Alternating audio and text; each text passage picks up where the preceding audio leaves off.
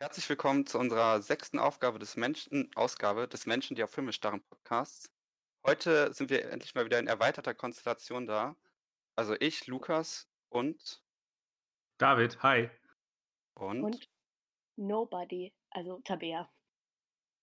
und ähm, heute geht es um den Film äh, Deadman von Jim Jarmusch.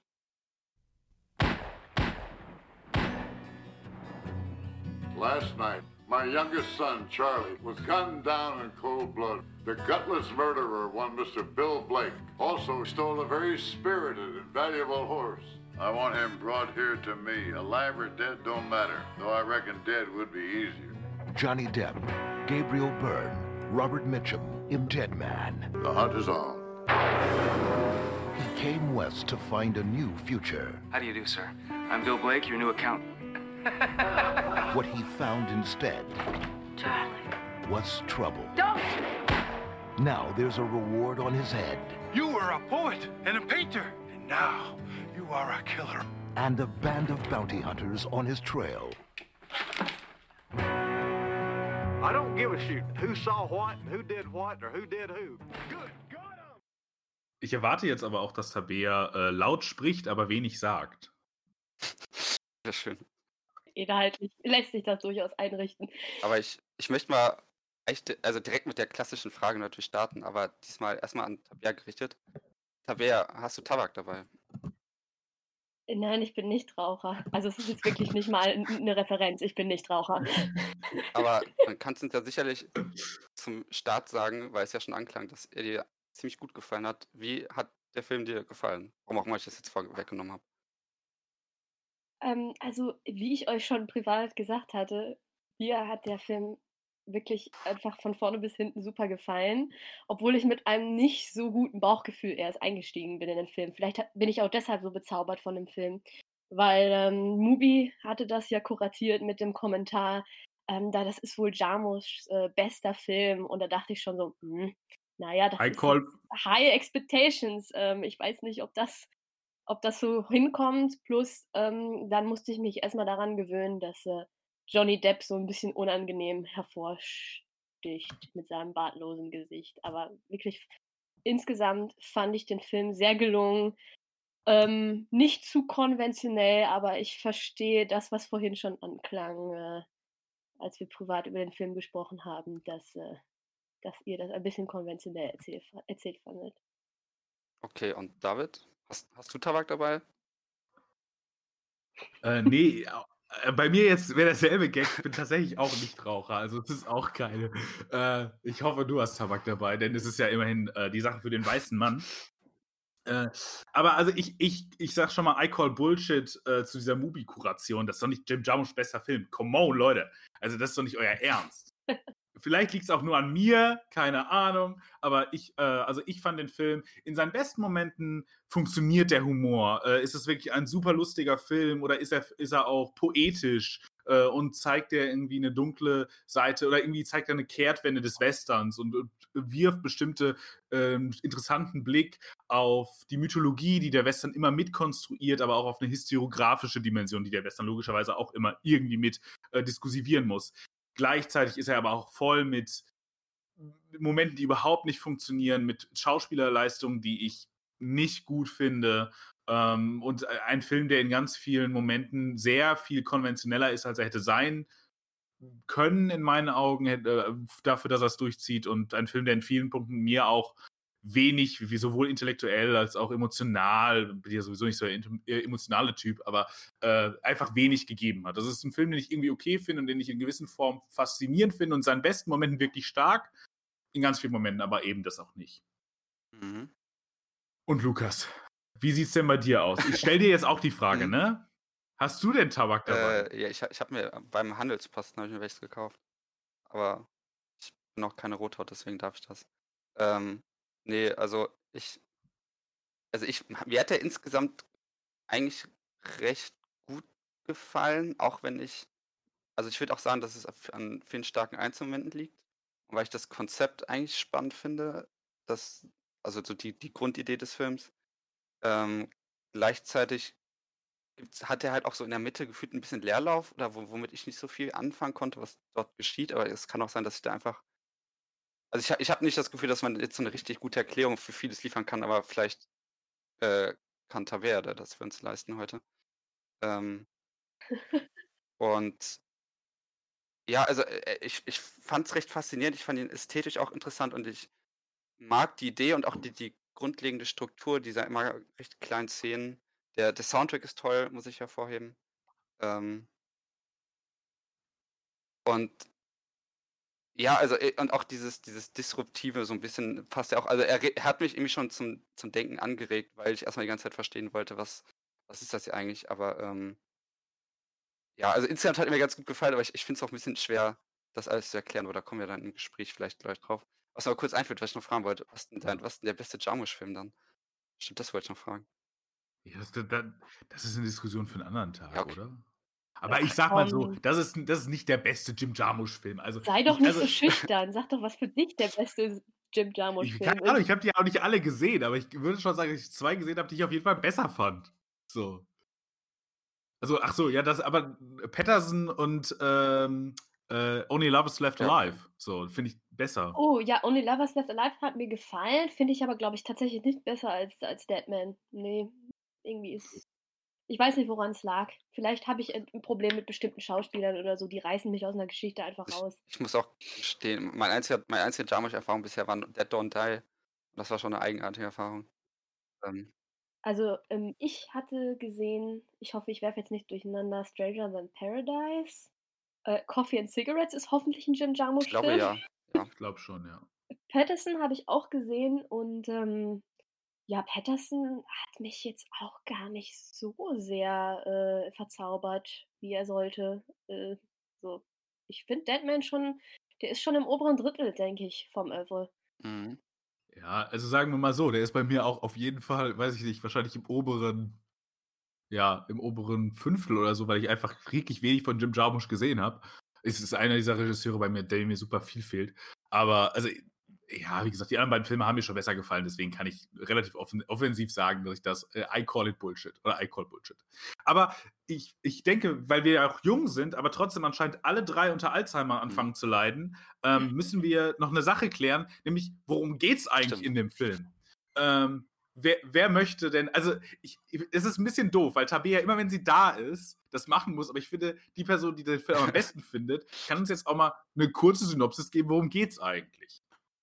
Ähm, ja, ich versuche jetzt eine spoilerfreie Synopsis aus dem, äh, Hut zu zaubern. Es geht eigentlich nur um den kleinen Buchhalter William Blake aus Cleveland, ähm, der, ähm, wegen eines Jobangebots, was er auch irgendwie 'n bisschen verpasst hat hat um einen Monat, äh, in, äh, den tiefen Westen reist, also, an die an die Frontier in ich glaube, der Ort heißt Machine kommt er dann Machine. Machine Ja. kommt dann mit dem Zug an, ähm, findet dann eben heraus, dass dieses, äh, Jobangebot bei diesen Eisenwerken äh, des Mr. Dickinson, ähm, nicht gültig ist oder sowieso 'ne reine Finte war. Das habe ich persönlich nicht ganz verstanden.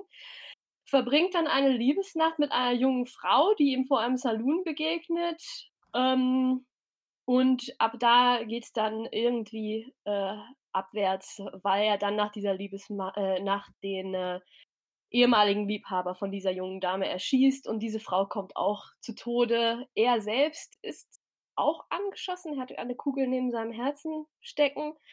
Ja, und dann, ähm, ist er danach auf der Flucht an der Seite von einem wie drücke ich das jetzt am besten aus? Indianer ist ja eigentlich sachlich Native. American. Von einem Native American, äh, Nobody, der dann sein Reiseführer wird. Mhm. Ja, ich würde sagen, das ist ist 'ne sehr gute und sehr genaue Synopsis des Films. Ja, Wunderbar. toll. Ich habe Danke. nicht wenig gesagt, aber auch nicht laut geredet. Ich bin enttäuscht. Ich äh, eigentlich war schlecht. Okay, ja, ich versuche mich zu bessern und Da da will ich mal einmal ja. was äh, weil das habe ich nicht so ganz gecheckt beim Film. So 'n bisschen aus Verständnis. Weil William Blake auch 'ne real existierende Person ist, also ein Ja. Schriftsteller? Ja. Ist wirklich 'n Dichter, Maler und, äh, ich glaube, Erfinder Mhm. auch gewesen. Ja, aber vor allem Dichter und Maler, als das ist er heute Und bekannt noch, ja. Und ähm, naja, also, ach nee, aber Ach so, Lukas, ich äh, wollte also meine Frage wäre einfach nur gewesen, weil er äh, ist ja zu einer Verwe also ist es eine Verwechslung oder soll es wirklich dieser William Blake sein? Haha, ja, das ist ja die Äh, Frage. wird das im im im Film geklärt, also weil das ist jetzt eigentlich schon Wir kommen jetzt in den ja, ja, glaube Ja, ich. ja, wir, wir, wir legen, glaube ich, jetzt los. ruhig äh, Ja. von der Leber wegspoilern. Ähm, ich Mhm. meine, das ist jetzt auch schon relativ weit im Film, aber es ist ja vielleicht trotzdem ganz wichtig zu verstehen, was für einen Protagonisten wir eigentlich haben. Ein Protagonist, der eigentlich auch mehr bewusstlos als bei Bewusstsein ist, das ist irgendwie auch das ist e echt 'ne eigenartige Figur. Ähm, und er wird auf jeden Fall immer wieder verwechselt, weil Nobody also ich glaube, es geht ja von Nobody aus, irgendwie mal Poesie von ihm gelesen hat. Also, man kann ja vielleicht nur als Kontext geben, Nobody ist ja wird vorgestellt als irgendwie ein Mann, der auf der Erde wandelt, aber ich weiß nicht, wie wie hat er's gesagt, aber halt irgendwie ohne Verbe also er ist so 'n Ausgestoßener eigentlich. Ähm, Genau. irgendwie das Kind aus 2 Native-Stämmen er, glaube ich also aus 2 verschiedenen, Mhm. der dann aber irgendwann auf der Ja also das hat ihm schon Probleme bereitet und irgendwann ist er dann jagen, hat, glaube ich, 'n Elch erlegt oder so und dann wird er von weißen oder von englischen Soldaten sind's dann, glaube ich, äh, gefangen genommen. Mhm. Genau. Die transportieren ihn dann irgendwie durchs Land, dann über über See nach London oder irgendwie nach England. Ähm, so 'ne Art Völkerschau wird er dann vorgeführt, verlieren irgendwann Interesse an ihm. Er kommt zu 'ner Schule oder so, wenn ich das richtig verstanden habe. Äh, liest dann da, lernt Ja. dann halt dort halt William Blake kennen, also liest von ihm Poesie, ist total verzaubert. Entkommt, kehrt zurück, ähm, in die USA zu seinem Stamm und wird dort aber nicht aufgenommen, weil die das dem irgendwie nicht abkaufen und das irgendwie nicht glauben. Also, er wird halt von denen vertrieben. Und seitdem wandelt er halt irgendwie durch die Gegend und trifft dann halt auf, äh, William, also so als kurze Einführung zu seiner Figur. Und, ähm, Mhm. er verwechselt also er sagt halt, dass dass William Blake sagt irgendwann glaubt Blake das ja auch so 'n bisschen. Also irgendwann oder irgendwann also fragt er ja irgendwie auch: „Habt ihr meine Poesie gelesen?“ oder irgend so was, wenn er das nur jetzt ernst meint. Aber Ja. Das das hat mich irgendwie schon voll verwirrt. Obwohl das ja echt von der ich ich weiß auch gar nicht, wann William Blake gelebt hat. Vielleicht schließt sich's auch dadurch schon aus. Darf ich, äh, einsteigen? Total. Hau rein. Super. Also, William Blake habe ich selber, obwohl ich Anglistik studiert habe, recherchieren müssen. Und der Mann ist so 'ne Art Pop-Culture Treasure. Also, gelebt hat der bis 1827 und, ähm, der wird als für die Zeit einfach als, ähm, revolutionärer, äh, äh, Denker gefeiert, weil er eben, ähm, zum Beispiel z kategorisch gegen Sklaverei war, gegen die Ungleichheit von Rassen und Geschlechtern. Und das ist Mhm. so der Draw dieser Figur. Deshalb sagte ich ja auch, ich verstehe, warum ihr den Film als 'n bisschen konventionell, äh, empfindet, weil das ist ja so 'n Icon zu nehmen und zu 'nem Mhm. Leit äh, äh, zu machen in 'nem Film. Das ist ja picking low hanging fruit so 'n bisschen, äh, wenn man seine Message rüberbringen will. Und ich finde, der Film hält das sehr ambivalent, ob jetzt, ähm, Johnny Depp einfach so 'ne Art Reinkarnation spielt, ähm, des des verstorbenen Dichters oder ob das einfach nur 'ne Identität ist, die er sich von Nobody, ähm, aufdrücken lässt.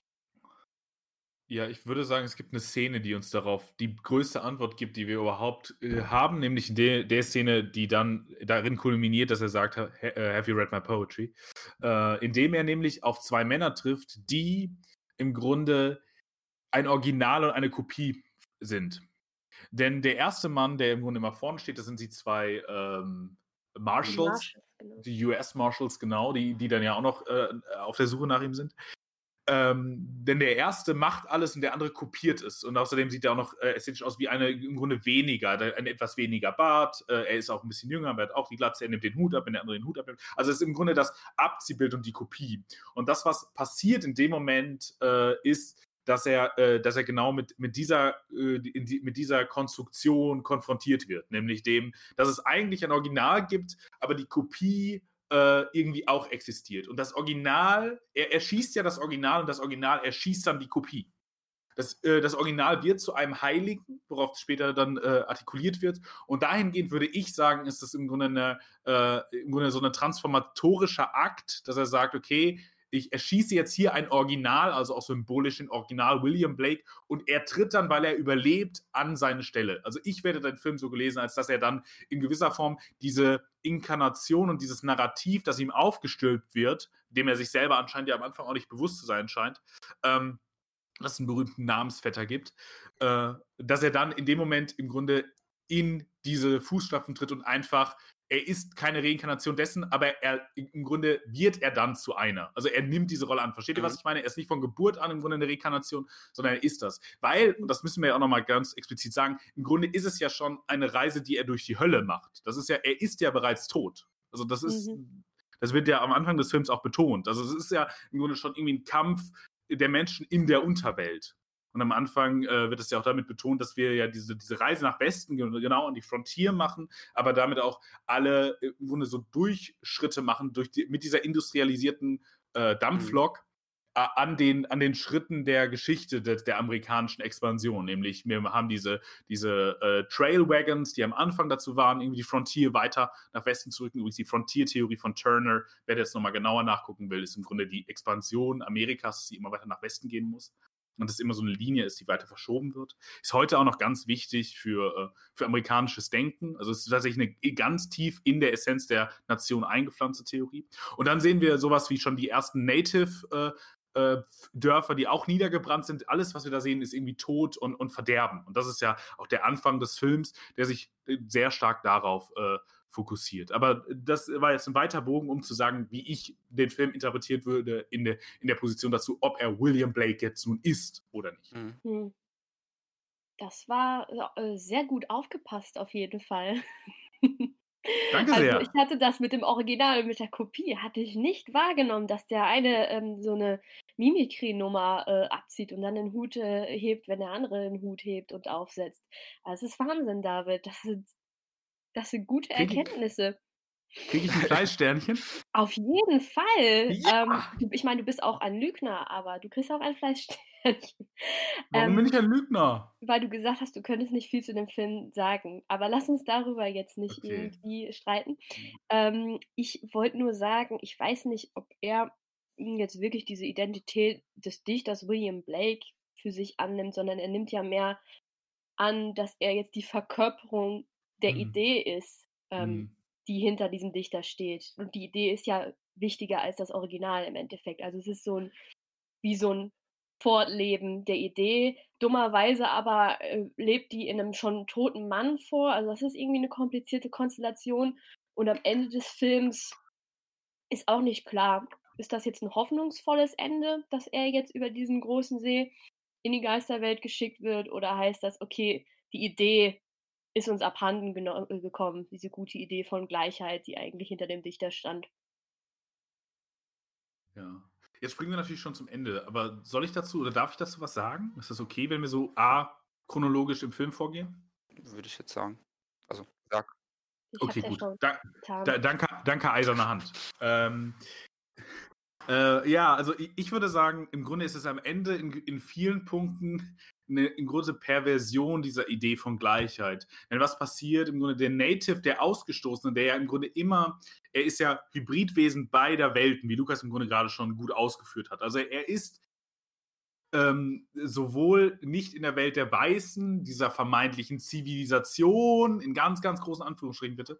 Ähm, also in, in, die, in dieser Welt ist er nicht zu Hause, weil eben seine Haut und, und sein, äh, sein Ursprung ihn eben da schon immer als anderes kodiert. Da gehört er nicht hin, dahin musste er fliehen. Also er ist zurückgegangen zu seinem Ursprung. Aber die haben ihn ja auch nicht aufgenommen. Das ist ja auch ganz entscheidend. Die haben ja auch ihm seine Geschichten nicht geglaubt. Deswegen hat er ja seinen Native-Namen, der, also ich weiß nicht was, äh, die kann, kann den nicht mehr rekonstruieren, aber es heißt auf jeden Fall, der laut spricht, aber wenig sagt. Und dann äh, wurde ihm nicht geglaubt und wurde er eben auch da ausgestoßen. Also er ist da auch ausgestoßener beider Welten.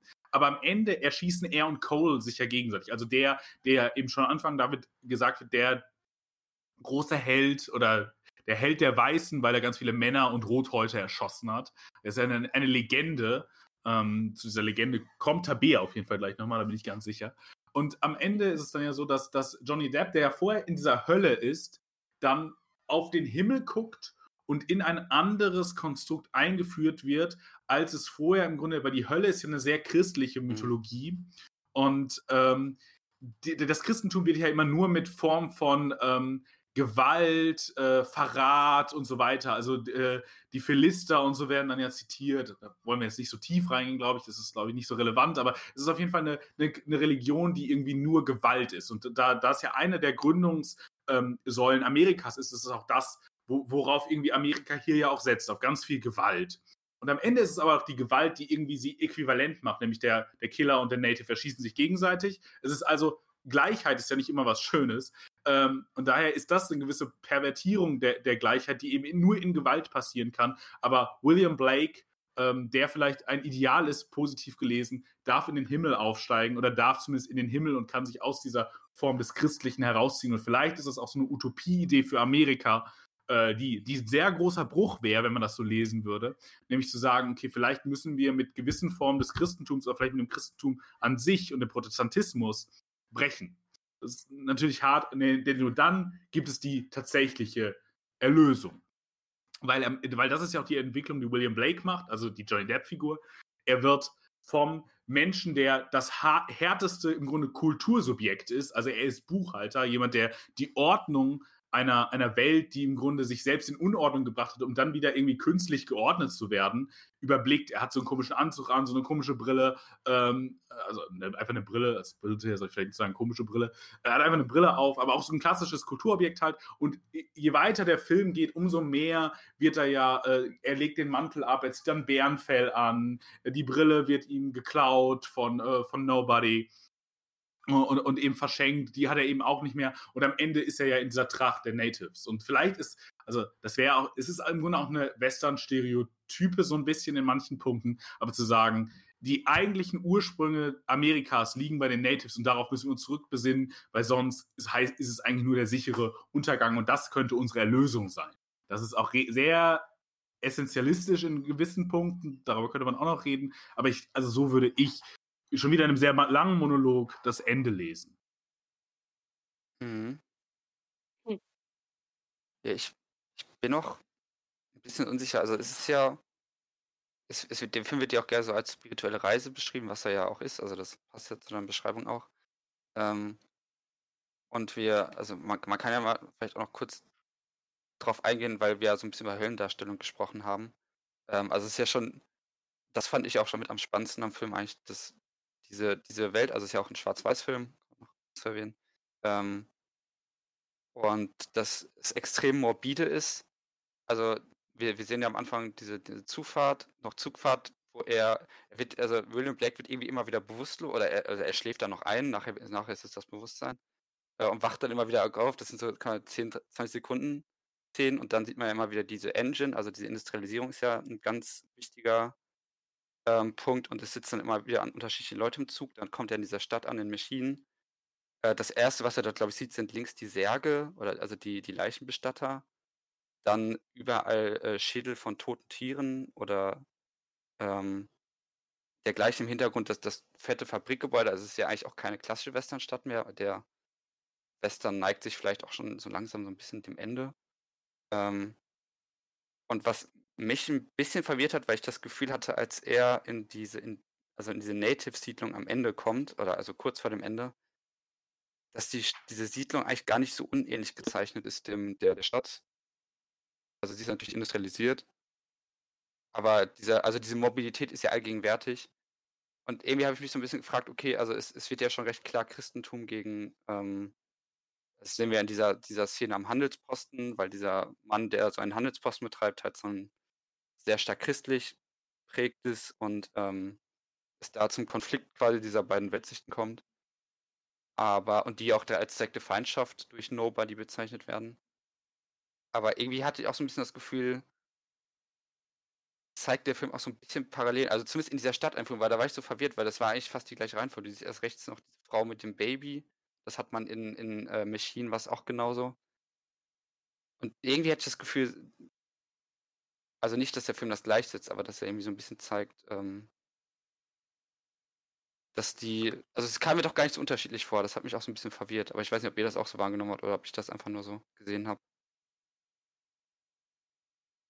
Ähm, ich muss gestehen, ich habe es ab, der, ab dem Punkt mit dem Baby ein ganz kleines bisschen ähm, den Faden verloren. Ähm, ich ich habe jetzt gerade nicht mitbekommen, wo jetzt der Kontrast in der in der Darstellung lag.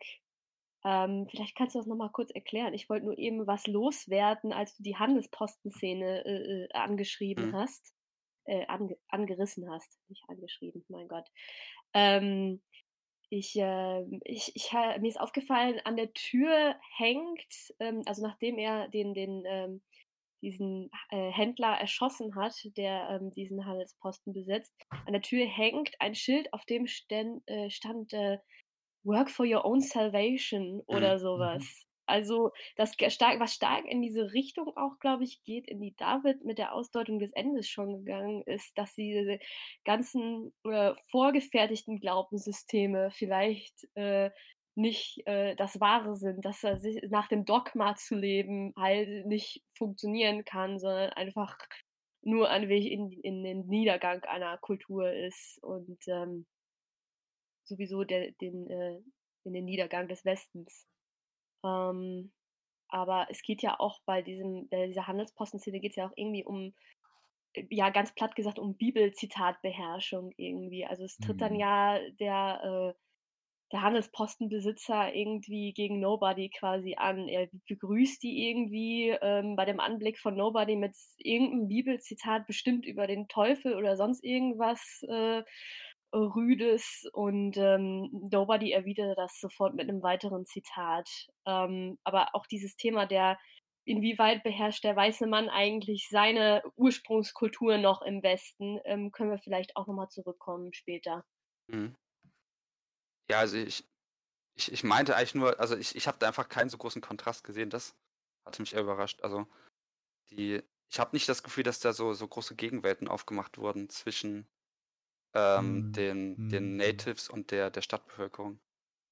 Mhm. Ach so, ja, okay, ja. Ja, ich ich würde da also, ich finde die Beobachtung sehr gut, aber ich würde, äh weil die ich hatte ich selber gar nicht, aber du in der Retrospektive hast du vollkommen recht, würde ich auch sagen, ja, die werden stark parallelisiert. Aber gleichzeitig wird eben gezeigt, dass die Natives nicht diese Verrohung, diese Verrottung, diese, äh, physische Realität quasi haben, äh, wie ich die erste Stadt zusammenfassen würde. Die haben eben keine Industrie, sie haben aber so was wie 'ne Stadt und sie haben Glück. Also, die Menschen sind nicht so abgefuckt, dort gibt's irgendwie keinen Sex auf der Straße, das Okay. Pferd pieselt nicht Stimmt. volle Kalüde auf, äh, äh, äh, au auf den Ge äh, auf auf den Weg, so, was ich 'ne gute Szene fand, weil ich da da das Gefühl hatte irgendwie noch, es geht auch so um so was wie 'ne physische Realität des Westerns einfach.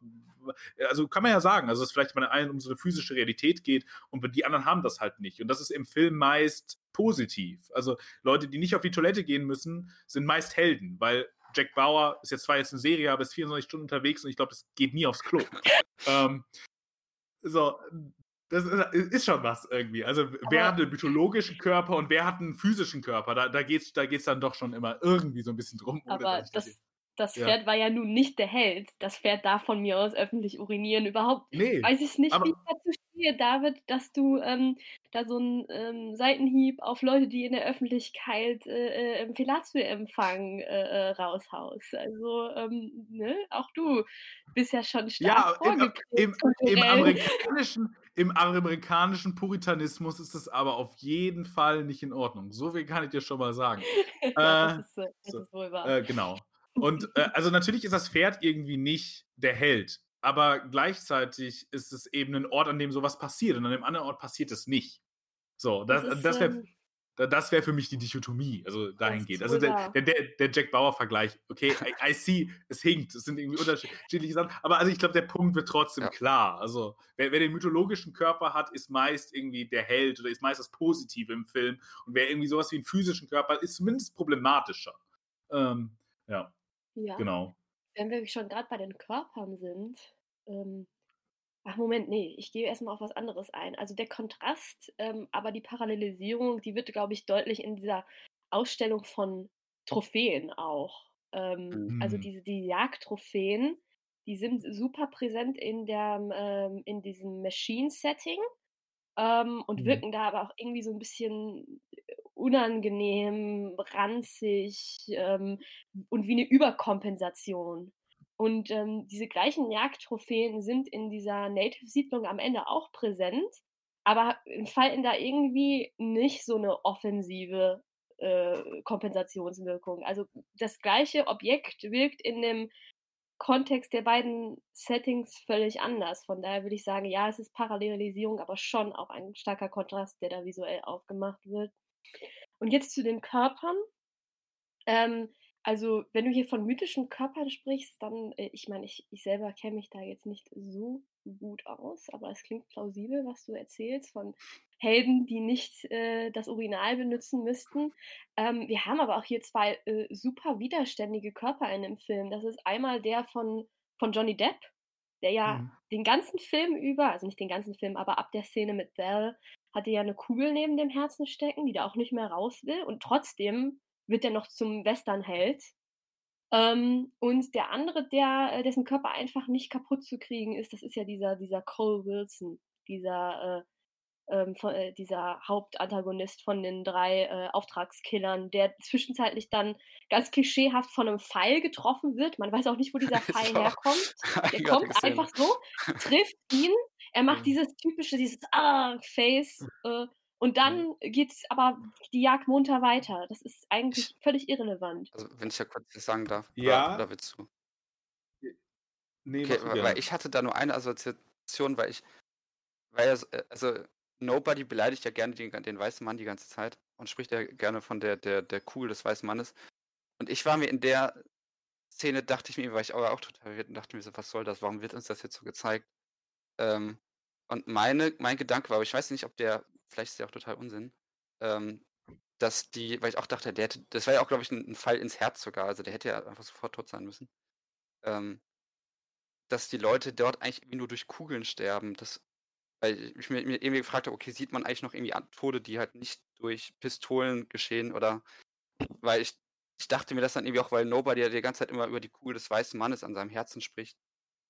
Und irgendwie hatte ich das so assoziiert, dass es halt auch durch, vielleicht auch durch diesen Aspekt der Industrialisierung irgendwie sowas sein soll, wie dass die Menschen dort eigentlich nur noch sterben, wenn sie oder nur sterben können, wenn sie abgeschossen werden. Also vielleicht ist das auch eine komplett falsche Assoziation.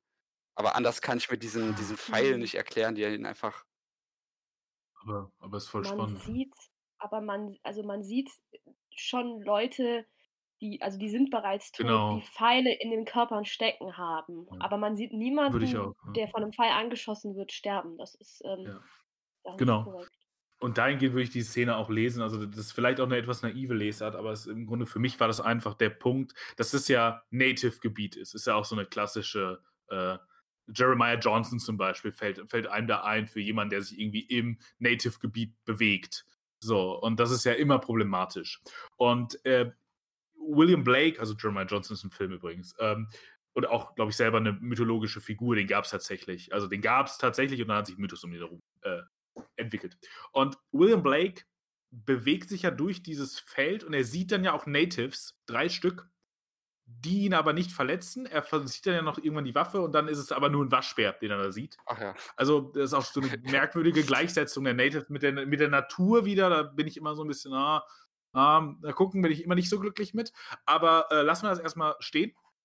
Und äh, dann da kann er ja einfach das durchgehen, dieses Gebiet. Also es wird ja auch sehr klar konnotiert, äh, dieses Gebiet. Es ist ja äh, ikonisch äh, oder bildlich einfach sehr stark getrennt von allen anderen äh, Gegenden, die es sonst gibt. Und ähm, Wilson, also, aber genau, aber ähm, oh, William Blake, also Johnny Depp, sieht ja auch die toten Körper, von denen Tabea gerade geredet hat. Also es gibt anscheinend die Möglichkeit, Menschen über Pfeile zu töten. William Blake, ach, ähm, Wilson, mein Gott, warum heißt der irgendwas mit W? Äh, Wilson, äh, nee, wie heißt er noch? Doch, Wilson Cole ist aber Wilson, in, genau. Cole Wilson hat nicht diese Transformation des, des Weißen im Grunde zum Native oder irgendwie zum Alliierten der Native gemacht. Und deswegen ist dieser Ort ihm feindlich entgegengesendet. Aber ich finde deine Lesart sehr gut, dass man im Grunde sagt, diesen, diese mythologische Figur, die Cole Wilson ja selber ist, ich greife jetzt mal ganz kurz hinweg, das ist aber ein Gedanke, den Tabea gleich wahrscheinlich noch ausführen wird, weil von der habe ich den geklaut vor dem Podcast, weil sie das schon gesagt hat. Er ist, er ist im Grunde diese klassische Figur des Black Gunslingers. Ähm, Xavier kann das vielleicht nochmal ausführen und auch mit einem Filmzitat. Ähm, aber im Grunde auch damit so ein mythologischer Körper, irgendwie nichts, was, also äh, irgendwas, was irgendwie das Menschliche immer so ein bisschen übergeht, sondern eher so eine Nemesis, die einem immer verfolgt, eher so eine Naturgewalt. Also irgendwas, auf jeden Fall irgendwas, was man nicht entkommen kann, eigentlich normal. Deswegen finde ich diese Sichtart gut, dass man sagt, okay, aber die Natives können diesen mythologischen Körper, dem können die im Grunde auch nichts anhaben. Und er kann das trotzdem durchlaufen. Normalerweise sterben da, aber er ist eben, er ist was anderes. Er ist im Grunde auch selber eine mythologische Figur, so wie William Blake ist ja im Grunde in diesem widerständischen Körper auch ist. Er ist ja jemand, der schon anscheinend jetzt mehrmals gestorben ist, aber irgendwie nicht stirbt. So, das ist ja auch schon. Jetzt können wir über wieder die Jesus-Figur reden, aber oh, ich will auch nicht in jedem Podcast irgendwie über Jesus reden. So. ähm, ja, soll ich einfach mal kurz noch quer einsteigen mit ein bisschen Zusatzmaterial von Black Gunslinger? Dann äh, haben wir gerne. das auch abgehakt für heute. Ähm, genau, also dieser Cole Wilson, der sticht ja unter diesen drei Kopfgeldjägern, sticht er schon irgendwie ob, ob seiner äh, Grausamkeit hervor, seinem absoluten Desinteresse an ökonomischen äh, Überlegungen hinter diesem Job. Also irgendwie zumindest äh, dieser eine ähm, Killer, der von Mr. Dickinson engagiert wird, dieser ähm, Johnny the Kid Pickett, der Mhm. ist ja sehr erbost darüber, dass jetzt auf einmal auch noch irgendwelche Marshals auf der Jagd sind äh, äh, nach William Blake. Ähm, für den ist das wirklich ein Job, mit dem der sein Leben finanziert, dieses ähm, Kopfgeldjägertum. Und ähm, Mr. Twill kann ich nicht so ganz einordnen. Das ist einfach eine, eine merkwürdige Figur, die man auch irgendwie braucht. Vielleicht kann mir einer von euch die erklären. Aber ähm, Paul Wilson halt also diese, diese starke Ikonografie des Black Gunslingers, diese, diese Unaufhaltsamkeit, dieses leicht perverse Element, was da auch immer so ein bisschen mitschwingt. Also die Figur ist mir das erste Mal in Shane begegnet von 1953.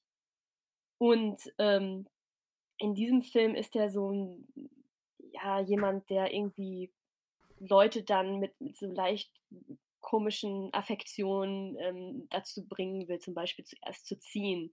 Also jemand, der hinterhältig ist, aber auch natürlich ein, ein absolut unbesiegbarer Gunman, der kann nur von dem Protagonisten erschossen werden, normalerweise. Und ähm, die Behauptung, dass er mir in Shane zuerst begegnet ist, ist eigentlich auch technisch gesehen falsch, weil der Black Gunman, das ist irgendwie was, was so durch die Popkultur geistert, was dann irgendwie äh, auch zum Beispiel in ähm, 2011 äh, in diesem Animationsfilm Rango, der auch eine Western-Parodie ist, aufgenommen wird, den man ähm, einfach sofort an seinen, an seinen Accessoires erkennt, dem schwarzen Hut, den schwarzen Handschuhen, dem, äh, der schwarzen Weste. Und ähm, ja, ich weiß nicht so richtig, was er eigentlich verkörpert, abgesehen von einer unaufhaltsamen Naturgewalt, weil zum Beispiel bei Shane kommt er ja eigentlich nur als Handlanger von irgendwelchen Leuten vor, die versuchen, die Community zu unterdrücken. Nur, dass es bei Shane dann halt irgendwie eine weiße Community ist, die destabilisiert wird und hier in, in Batman ist diese Native Community auch irgendwie ähm, dabei, den als Fremdkörper abzustoßen, schafft das aber nicht. Ja, in Shane kann man noch dazu sagen, ist es auch so eine im Grunde Aufarbeitungsfigur vom äh, äh, Bürgerkrieg, also vom Nordstaaten gegen Südstaaten, weil da Shane und er ganz klar, also würde ich sagen klar, mit ihren äh, beschreibenden Attributen, also der eine wird zum Beispiel, ähm, oh Mann, ey, ich bin durch, sorry. Ähm, also sie, äh, sie ihr äh, guckt's nach, ihr, ihr, guckt den Film nochmal und äh, habt das im Hinterkopf und dann, dann seht ihr das. Also das wird immer mal wieder in so einzelnen Elementen wird das sehr deutlich äh, gemacht. Ich wollte die ganze Zeit Dandy sagen, aber stimmt nicht. Äh, Dandy ist, ist die völlig falsche Begrifflichkeit, ist was völlig anderes. Ähm, Yankee, genau, der eine wird Yankee genannt und das ist äh, so. Ähm, und das ist irgendwie eine Zuschreibung für, das muss ich selber nachgucken, Südstaatler oder Nordstaatler. Und darin wird auf jeden Fall so eine Dichotomie aufgebaut, die tatsächlich ganz interessant ist, aber äh, über Shane vielleicht ein anderen Mal. Ähm, ja. Ja. Kann ich einmal zurück zur Kopfgeldgruppe kommen? Mhm. Oder möchtest du? Äh, weil ich finde weil ich finde es total interessant, dass ähm, The Kid sich aufregt, aber ich glaube nicht aus ökonomischen Gründen, weil er sagt ja explizit, er hat uns doch im Voraus in Gold bezahlt. Sondern es ist eher eine Kränkung irgendwie des, ähm, im Grunde, des, des Legendenstatus. So, also, oder der, der, der Fähigkeiten, die er hat, weil das Ökonomische ist ja abgesichert. Er könnte damit auch einfach wegreiten, wäre erledigt. So, weil er, also ich glaube, er sagt explizit, wir wurden doch im Voraus mit Gold bezahlt. Warum macht er das jetzt noch mit den anderen Leuten? Das Netz des Zugriffs weitet sich ja immer weiter aus. Und das ist irgendwie so eine, so eine Kränkung. Und das fand ich irgendwie interessant, weil es dann ja schon wieder um so eine Frage geht. Einerseits ist The Kid, wird ja schon im Namen konnotiert als der Jüngste. Und das ist irgendwie, okay, People of Color oder schwarze Personen haben jetzt irgendwie Afro-Americans ähm, Zugang irgendwie zu diesem Western, aber auch nur irgendwie als die, die am randständigsten sind, die, die irgendwie jetzt sich neu reindrücken. The Kid, eben der Dritte in der Runde, der offensichtlich Jüngste ähm, und so weiter. Äh, und, er ist irgendwie so erpicht darauf, sich diesen mythologischen Körper auch zu erarbeiten, also irgendwie in den Mythos des Western und damit in die Geschichte Amerikas mit einzugehen. So, er ist auch der Erste, der stirbt. So, äh, der, der, Gruppe, also irgendwie ist es doch, ne, doch, doch irgendwie ein ne eigener Drang äh, de, dem er, der nicht erfüllt werden kann. Uh, und dahingehend fand ich die Figur eigentlich total spannend, weil sie sonst auch so rausbricht. Uh, und der andere ist irgendwie so der klassische, so würde ich Twill äh, denken, äh, ist im Grunde der, so eine Kontrafigur zu Wilson, weil er erstens ja der, der ist, das sagt ja der Kid, der die ganze Zeit redet und Wilson ist der, der nie redet. Das sind beide halt so mega weird und, äh, und äh, Twill arbeitet ja dann auch noch so irgendwie seine Migrationsgeschichte auf, also irgendwie als die Familie, die irgendwie da hingekommen ist und all das. Also als derjenige, der noch die Verbindung zu Europa hat und Wilson äh, löscht das dann ja. Also in dem Moment, in dem er anfängt, über diese Migrationsgeschichte zu reden, löscht er das, um im Grunde sowas wie eine genuin amerikanische Geschichte, glaube ich, verkörpern zu können, die eben nicht in Europa anfängt, sondern die mit Amerika anfängt, die mit den United, also nicht damals noch nicht United States of America, aber im Grunde mit Amerika, was später dann United States of America wird, ähm, beginnt. Also so, so, so eine Idee von Geschichtssetzung war das für mich. Ja. Hm, ja, das ist, das ist, äh, sind wieder mal super interessante Einsichten. Ähm, ich fand das auch gut, dass du nochmal kurz angesprochen hast, die, die implizierte Kritik in der ähm, Benennung jetzt des, ähm, des schwarzen Kopfgeldjägers mit dem, mit dem Pseudonym The Kid. Das ist mir ja gar nicht aufgefallen, aber klar, von The Kid kommt man auch schnell auf die Anrede Boy. Und ähm, ja, hm. weil ich hatte natürlich nur, ähm, naiv wie ich bin, an Bill the Kid gedacht und war fertig mit der Figur. also ich habe dieser Figur Unrecht getan. Ähm, und ich dachte aber eigentlich, äh, ja, es geht auch um Ruhm und Ehre. Äh, Cole Wilson geht es überhaupt nicht um Ruhm und Ehre. Mr. Twill glaube ich auch nicht so richtig, aber The Kid geht es schon um Ruhm und mhm. äh, darum, sich irgendwie so eine Institution zu werden in diesem in diesem Westen. Ähm, aber ich hatte gedacht, dass da auch ökonomische Überlegungen hinter äh, steckten. Ich dachte, es, man wollte sich den Kill nicht stehlen lassen, weil dann noch eine größere Belohnung irgendwie wartet, wenn man ah, die Leiche okay. präsentiert. Aber äh, ah, gut, nein, sein. das ist auch valide, deine Lesart. ich habe auch so ein bisschen das Gefühl, dass dieser Film auch gleichzeitig, also diese Jagd ja auch also es, es, gibt ja ganz am Ende dieser Zugszene am, am, am, Anfang die Szene, wenn alle, alle Zug, Passagiere aufstehen und auf diese Büffel draußen schießen, die wir jetzt nicht sehen. Und ist auch, so, äh, auch eine ja. ewitzige Szene. Also der Film hat generell so viele ewitzige Szenen. Aber da dachte ich mir auch so ein bisschen, dass ja eigentlich einfach, einfach so die ewigen Jagdgründe sind halt nur umgekehrt. Also, dass die Hölle irgendwie auch so ewige Jagdgründe für die Weißen ja. sind. So irgendwie in der Art. Und dass ja auch einfach die, die mhm. Jagd, vielleicht auch generell, also dass ja in der Jagd dann auch schon so eine Art Sinn liegt und dass diese, also es passt ja auch zu den Kopfgeldjägern, ähm, und da dann vielleicht auch schon eine Differenz dann wieder zwischen, weil die, also ich meine, wir sehen ja keine Natives wirklich jagen in diesem Film. Die sind ja eher, sind ja da schon sehr naturverbunden dann wiederum. Und ähm, Blake ja im Nachhinein auch, wenn er sich halt an dieses Rehkitz legt.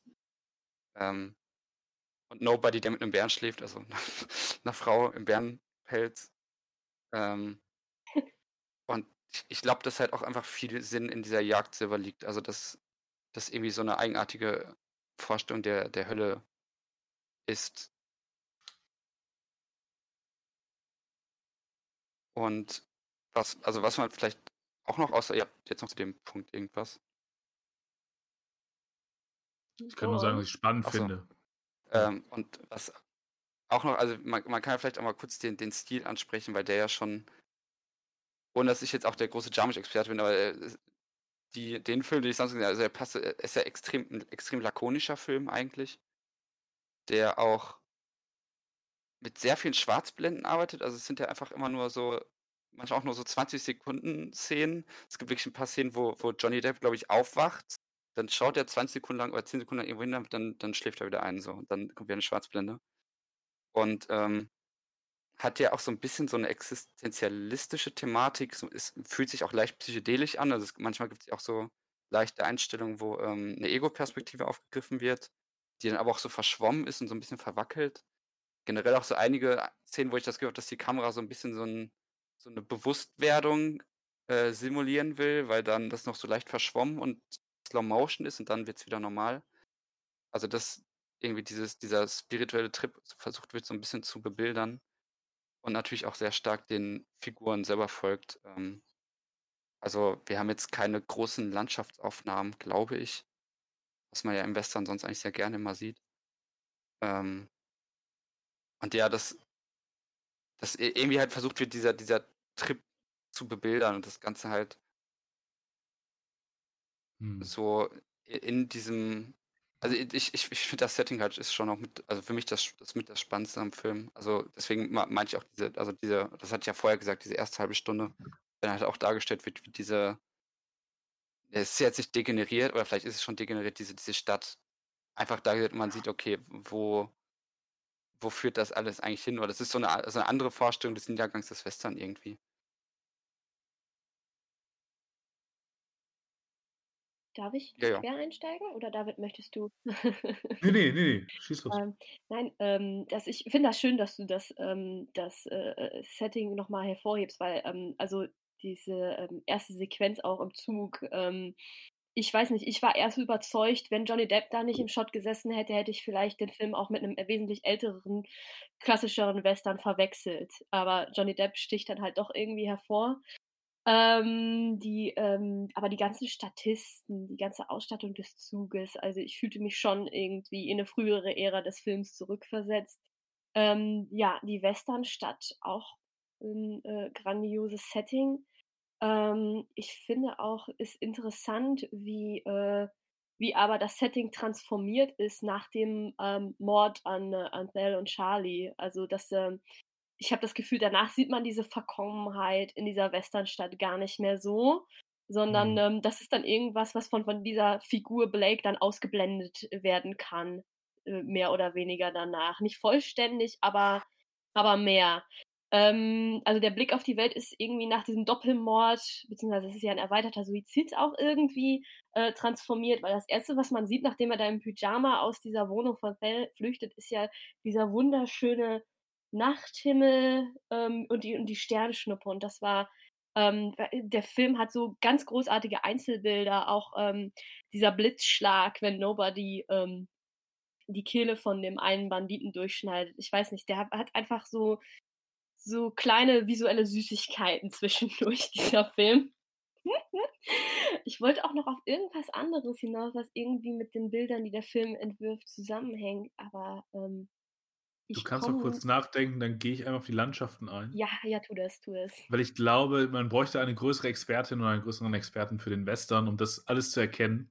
Aber ich glaube, das ist auch sehr stark in dieser Idee eines, einer Reflexion auf den Western, wie er schon war, zu machen. Weil es gibt diese kurze Szene, wo sie in diesen Mammutbäumen sind. Und das ist für mich, ich habe das gelesen als Zitat aus äh, für die Endszene von The Big Trail, was ein, ich glaube, einer der ersten oder vielleicht der erste epische Western ist und der erste Rolle, glaube ich, von John Wayne.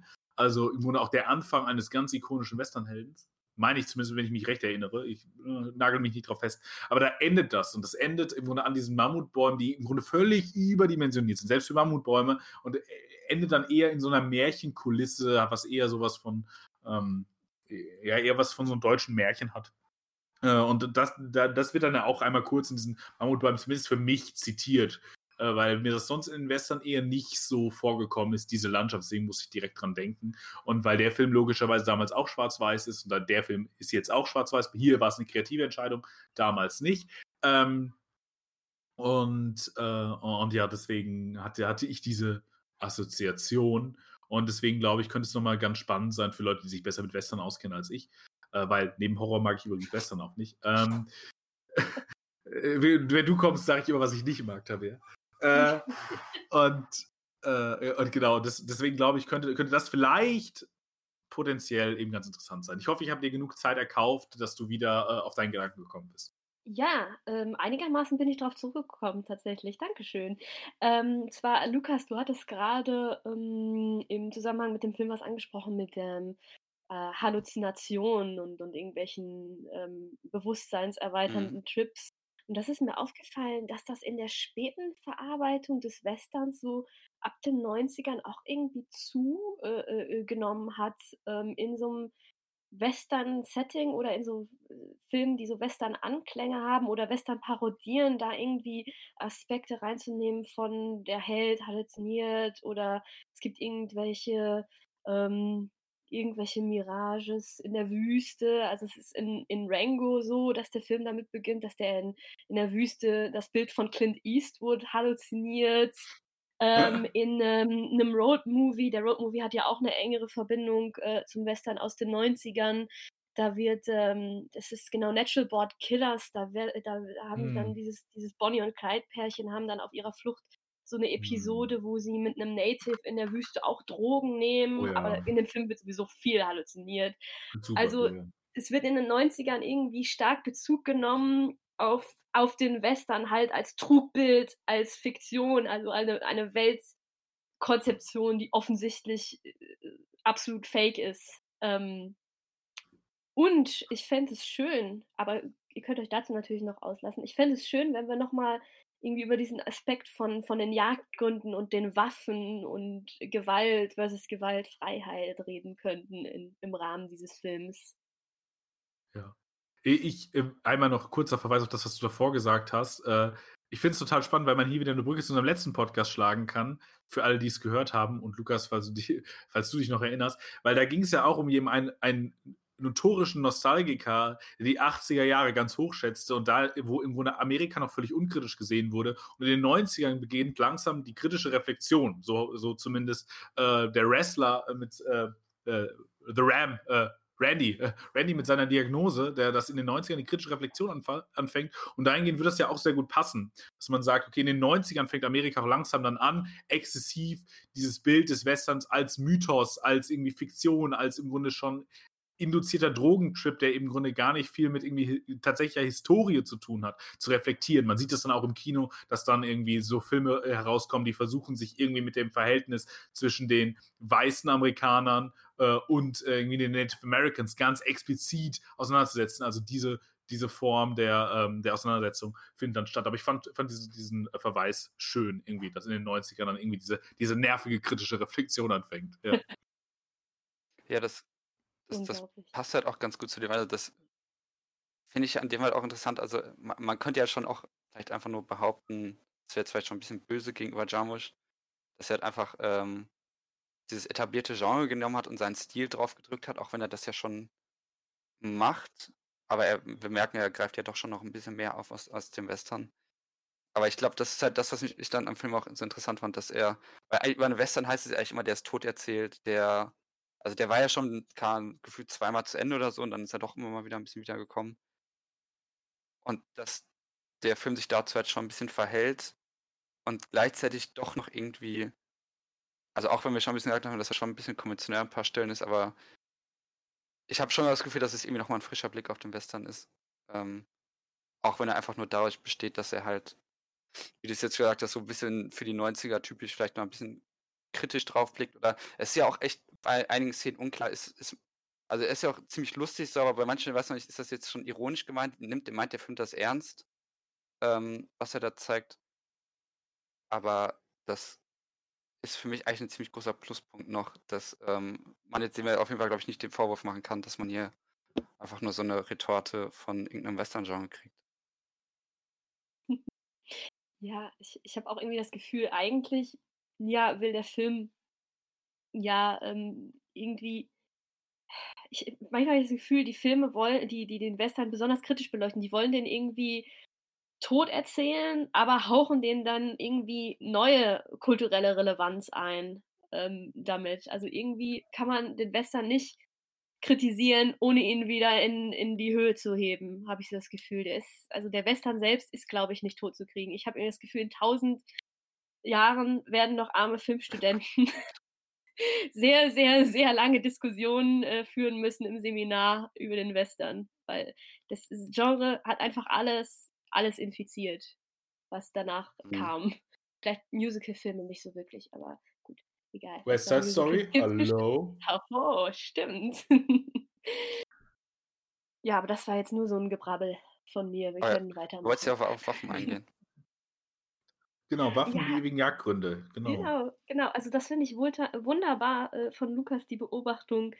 Ähm, äh, also erstmal, dass er diese, diese grandiose Büffel-Szene überhaupt erwähnt hat. Das war einfach wirklich Comedy Gold. dass der wird nicht auf Wind, also da werden nicht Windmühlen bekämpft im Wilden Westen, sondern da wird Mhm. auf unsichtbare Büffel geschossen. Ähm, und ähm, das ist ähm, ja eigentlich am Anfang ist das ja dieser ganze Aspekt mit der mit dem Umgang mit Waffen und ähm, Gewalt und Jagen und Erschießen. Das sind ja auch Dinge. Ähm, nichts könnte dieser Figur William Blake, also jetzt Johnny Depps William Blake, nicht dem Dichter, ähm, ferner liegen, weil es ist ja halt irgendwie nur so ein so ein Boy aus Cleveland, ne, der ähm, der hat mit sowas anscheinend keine Berührungspunkte gehabt. Jetzt müsste ich ein paar Infos über Cleveland haben, wie es da irgendwie so zu sich geht. Aber Cleveland scheint auf jeden Fall weit weg zu sein von der Frontier zu dem Zeitpunkt des Filmes. Ähm, und jetzt, was aber in dem Film so interessant ist in Bezug auf Waffen und Johnny Depps bzw. Williams Blakes Verhältnis zu denen ist, ähm, der wird irgendwie an diese Waffe rangeführt, vor allen Dingen durch Nobody der lernt sich ja irgendwie diesen Gebrauch zum, von Waffen zum Habitus zu machen. Aber es findet auch eine Umdeutung der Waffe statt. Weil einerseits wird ja ganz klar aufgemacht, okay, ähm, A, Waffe, ähm, das ist was für, für dumme Amerikaner eigentlich. Also er findet, Johnny Depp findet in dem Schlafzimmer von Val diese, diese Waffe und ist schon schockiert. Und sie sagt so, ja, äh, this is America. Natürlich schlafe ich mit einer Waffe unterm Kopfkissen. Also das, was sich an Klischee aus europäischer Sicht heute noch über Amerika gna- gnadenlos hält, ähm, das wird da schon mal bedient. Und andererseits wird natürlich klassisch aufgemacht äh, das Bild von Waffe und, und Phallus. Ne? Das ist ähm, das ist ja schon in diesen ganzen äh, ähm, Eröffnungsszenen mit, mit Mr. Dickinson ja auch irgendwie klar. Und dann wird in einem Streit zwischen den Kopfgeldjägern wird dann noch die Waffe direkt auf den Schritt gerichtet. Kurz vorher war dann noch der Hosenstall dieser Figur auf. Also komische Konstellationen. Phallus, der von einem anderen Phallus bedroht wird. Ähm, aber jetzt komme ich zu meinem Punkt. Der Punkt ist, ähm, Nobody deutet die Waffe, die Pistole um. Und zwar sagt er äh, zu, zu William Blake, ähm, nachdem er ihn ja zum Killer of White Man ernannt hat, also seinem, ja irgendwie seinem persönlichen Racheengel, ähm, er sagte ihm, während er ihm die Waffe reicht, ähm, äh, this, is this weapon is now your tongue. Also ich glaube, ich zitiere das nicht korrekt. Ähm, also irgendwie wird dann aufgemacht, so eine, ähm, so eine, also die Bedeutung von Waffe wird erweitert von so, ja, irgendwie Machtsymbol, Kompensation für Leute mit, äh, die im Genitalbereich irgendwie zu kurz gekommen sind oder die einfach mit ihrem Phallus obsessed sind, wird das weiter eröffnet ähm, zu, äh, ja, etwas, das eine Idee verbreiten kann im Endeffekt. Ja, Aber das ist problematisch. Aber ich finde es auf jeden Fall schön, dass es passiert Ja. in diesem Film. Ja, es ist im Grunde so eine Weiterentwicklung und Pervertierung des Satzes, irgendwie der Stift ist mächtiger als das Schwert oder so.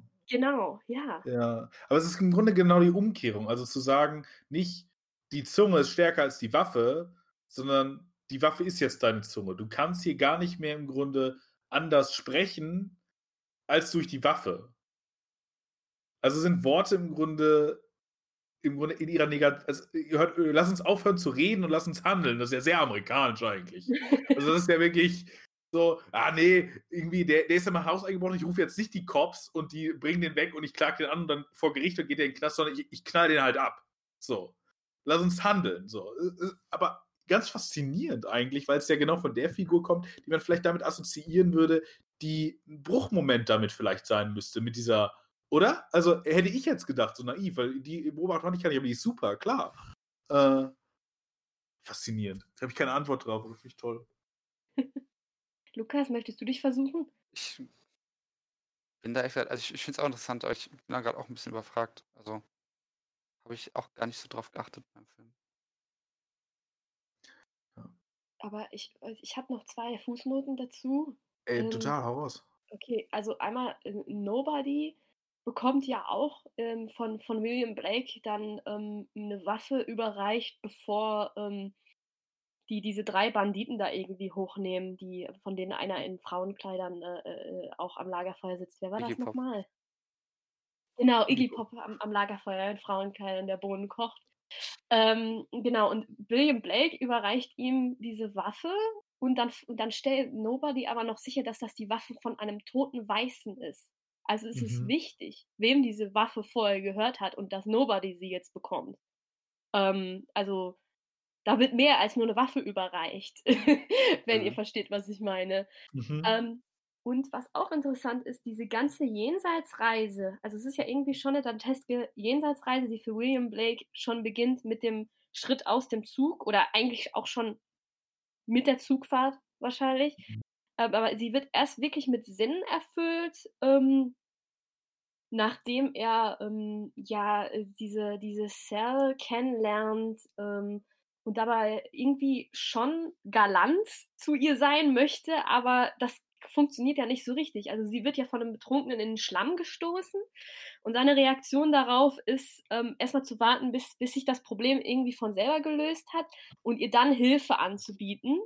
Ähm, und dann versucht er das ja auch, also in versucht die Situation ja komplett gewaltfrei äh, umzudeuten im Nachhinein, indem er sagt, so ja, ähm, dieser Mann war stark betrunken und wir sind jetzt auch einfach froh, dass die Situation vorbei ist. Also so ein klassischer Western-Moment oder auch äh, Momente aus, aus anderen äh, Erzähltypen, wo dann irgendwie eine Dame von einem Grobian gerettet wird, eben durch Gewalt, durch Intervention des Protagonisten, passiert hier gar nicht, die wird hier komplett verweigert. Hm. Und ab dann äh, werden jetzt diese Entwicklungen angestoßen, die diese spirituelle Reise vorantreiben. Ja, Im Grunde ist er da noch so der Held der Latenz. Also so wie wir ja nach jedem äh, Spiel der deutschen Nationalmannschaft äh, x Millionen Bundestrainer haben, die alle wissen, was besser ist, oder dass man immer im Nachhinein sagt, ah, das stimmt, das wollte ich auch gerade sagen. Also so, man ist in der Latenz dann immer, äh, ist man ja auch extrem klug, muss man sagen. Ähm, weil man dann immer sagen kann, ja, wollte ich gerade sagen. Aber da ist er im Grunde noch so der Held der Latenz. Er, er sagt ja auch, ja, ich hätte fast was gemacht. Also das einzige Problem ist nur die Zeitspanne. So.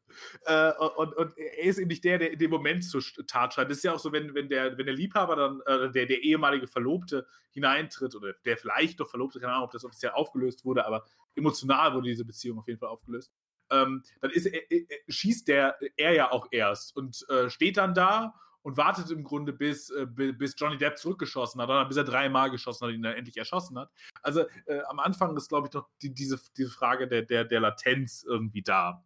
Er ist immer irgendwie zu spät und zu langsam. Und wer, wer immer in der Latenz arbeitet, muss ja auch Rationalisierungsstrategien haben, so wie du sagst. Also, ja, ich glaube, der Mann war sehr betrunken. So. Also in der, in der Latenz kannst du immer ganz viel erklären und ganz viel deuten, weil viel mehr bleibt dir auch nicht übrig. So handeln hast du keine, keine Wahl mehr. Ähm, ja.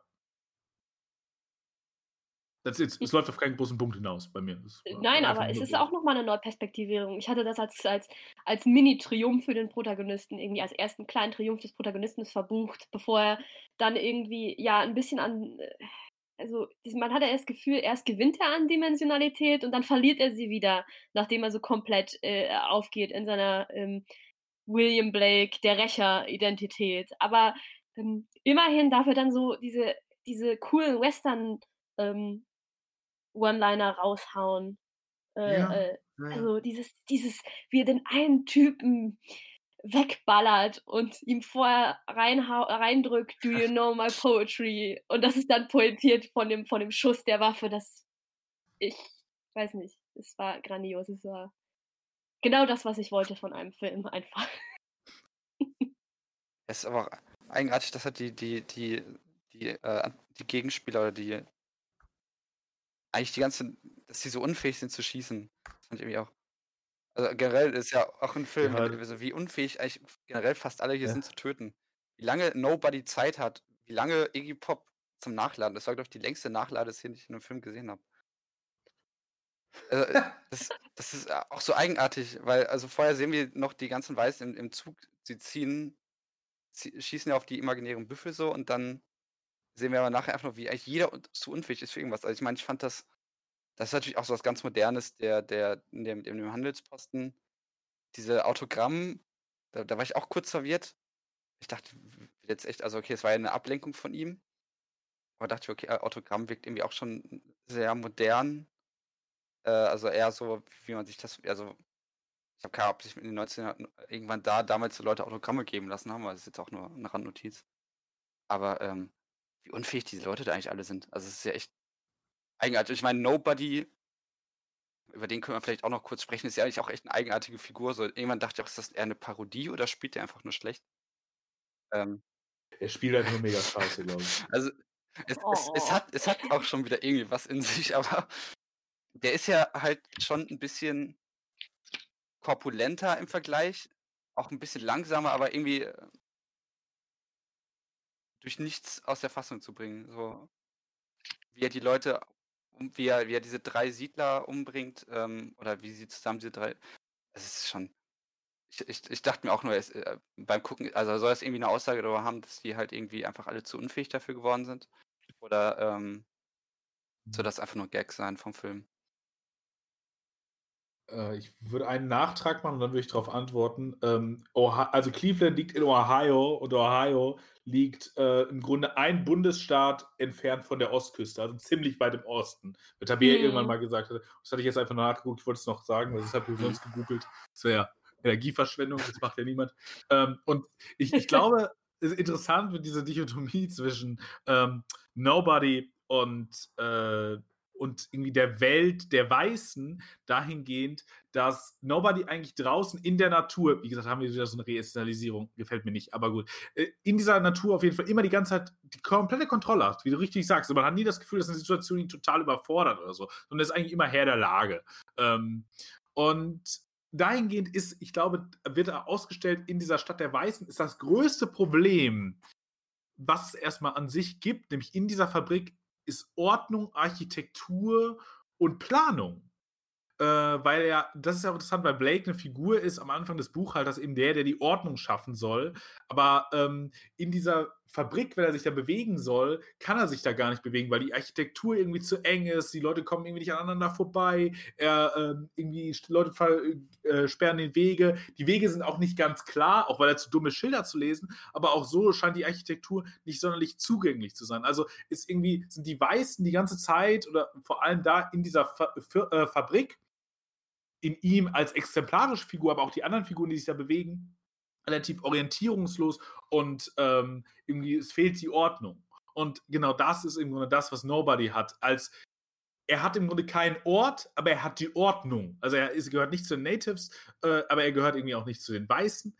Aber er hat eben die Ordnung. Er weiß, er weiß genau, wie er sich in diesem Dazwischen vielleicht, vielleicht könnte man das auch sagen, weil du ja auf die Parallelität der Städte hingewiesen hast, vielleicht genau in dem Dazwischen sich bewegen kann, in dieser Natur. Mhm. Also in diesem tatsächlich für mich ein Ding. So, und deswegen, dahingehend, glaube ich, ist diese, ist diese Figur vielleicht in, ich würde es immer noch sehr schlechtes Acting nennen in ganz vielen Punkten, weil ich glaube, alles das hätte man besser spielen können. So, zumindest würde ich das ausdeuten. Aber vielleicht ist es auch so eine gewisse Form von, äh, ja, Lässigkeit oder irgendwie Abgehobenheit oder Entrücktheit, die daher kommt, dass du, wenn du immer Herr der Lage bist, musst du dich vielleicht auch nie groß anders verhalten. Also wenn du immer im Grunde Ordnung hast, warum solltest du im Grunde Differenzen aufmachen, wenn du immer Herr der Ordnung bist? Aber das ist auch nur eine, vielleicht eine sehr positive Deutung meinerseits dazu, um irgendwie zu legitimisieren, dass es echt, es tut mir leid, es tut mir echt leid, aber das ist der eine Native, der irgendwie spielt, aber so schlecht gespielt. Stimmt schon. Aber ich noch einen ich, Nachtrag ich machen? will kurz sagen, ich mochte die Figur trotzdem irgendwie. Aber ja. Also. Ähm, ja, ich mache den meinen, meinen Nachtrag ähm, zu der Figur auch noch, weil ich die Figur trotz gewöhnungsbedürftigem Acting ähm, trotzdem ähm, wirklich, wirklich super fand. Ähm, ähm, Nachtrag Nummer eins, ähm, ich glaube, er hat auch diese Souveränität, weil er ja mindestens drei Kulturräume überblickt, im Gegensatz zu anderen Figuren in diesem Film. Mhm. Also ähm, die, ähm, die Weißen, die beherrschen ja ihre Kulturobjekte und ihre Sprache und so gar nicht mehr richtig. Also wie du schon sagtest, diese Nachladeprobleme, äh, die kommen, die rühren eventuell auch daher, dass man seine, seine Waffen einfach nicht mehr so gut beherrscht oder auch noch nie wirklich beherrschte. Also wer, wer beherrscht schon irgendwie, ich sag mal, die Instrumente des Todes wirklich gut? Also Leute in diesem Film auf jeden Fall zum Großteil nicht. Ähm, die Sprache, die ist, also da werden irgendwie wie Vokabelfragen auch in Gesprächen zwischen weißen Männern irgendwie gestellt. So, was sind Philistines? Das sind dreckige Menschen.